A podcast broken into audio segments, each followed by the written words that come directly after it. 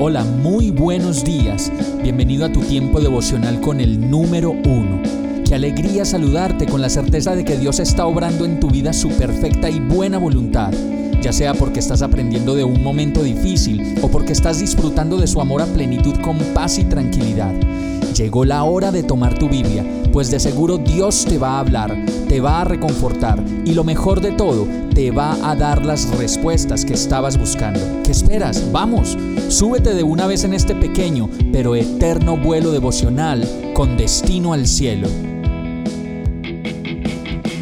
Y el mensaje de hoy se llama No bajes la guardia. Segunda de Crónicas 15:7 dice, pero ustedes manténganse firmes y no bajen la guardia porque sus obras serán recompensadas. El pasaje en los versos anteriores habla de que en aquellos tiempos no había seguridad para ningún viajero, sino que los habitantes de todos los países sufrían grandes calamidades. Asimismo dice que las naciones y las ciudades se destrozaban unas a otras, porque Dios las castigaba con toda clase de calamidades. Y cualquier parecido con la realidad de hoy en el mundo no es pura coincidencia.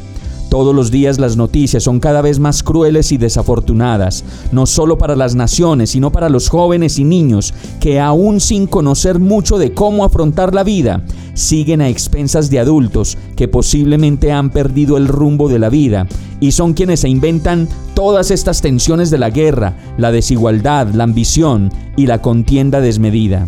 Sin embargo, el verso continúa diciendo que quienes aún de alguna manera tienen conciencia de Dios deben mantenerse firmes y no bajar la guardia, pues nuestra medida no es la del mundo, sino la de Dios. Pues sabemos también que debemos de rendir cuentas a aquel que todo lo sabe, que todo lo ve y de quien no podemos escapar. Por eso, como lo dice el verso, mantente firme y no bajes la guardia, porque tus obras y tu fe serán recompensadas. Vamos a orar. Amado Dios, enséñame a vivir la vida contigo, pues sin tu presencia nada vale en mi vida y todo no es más que un juego superficial y absurdo de los pareceres y las apariencias.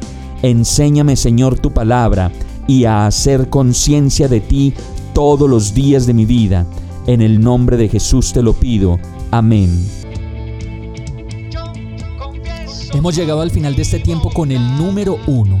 No te detengas, sigue meditando durante todo tu día en Dios, descansa en Él, suelta los remos y déjate llevar por el viento suave y apacible de su Santo Espíritu.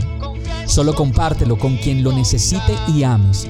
Hoy, de la mano de Dios, todo será un gran día. Para más información visita nuestra página www.iglesiabierta.com o llámanos al 313-334-0116.